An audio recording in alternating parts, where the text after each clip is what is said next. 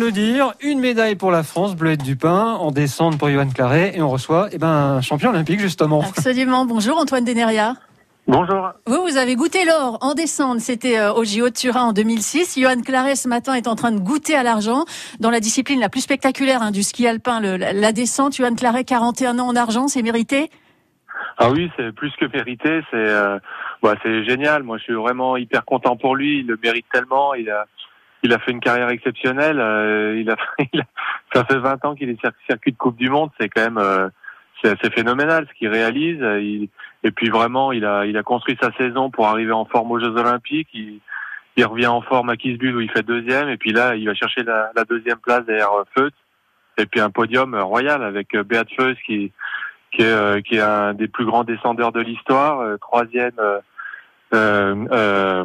Mathias Mayer qui est, qui est double champion olympique. Donc c'est vraiment un podium exceptionnel. Et pourtant, il aurait pu perdre de l'énergie. Hein. Euh, Johan Claret, ce week-end, il était porte-parole des coureurs. Ce week-end n'a pas été simple. Il y a eu des reports euh, d'heure en heure et puis euh, d'un jour à l'autre à cause du vent. Il aurait pu perdre beaucoup d'énergie hein, là-dessus. Et finalement, non. On a l'impression que c'est la maturité, la sagesse aussi, Johan Claret. Ouais, c'est vrai que j'avoue que ça me faisait un petit peu peur quand ça brassait un petit peu à cause de, de l'entraînement euh, arrêté au bout de trois dossards et j'ai, je priais pour qu'il se disperse pas trop et, et il l'a vraiment euh, magnifiquement euh, géré et c'est là où on voit encore toute l'expérience qu'il a, toute la maturité et à plus de 40 ans euh, aller chercher une médaille d'argent comme ça aux Jeux Olympiques, c'est quand même c'est, c'est phénoménal quoi. Donc ouais, il a il a montré toute son, son expérience, sa sagesse, sa, sa force parce que il faut aller la chercher cette médaille.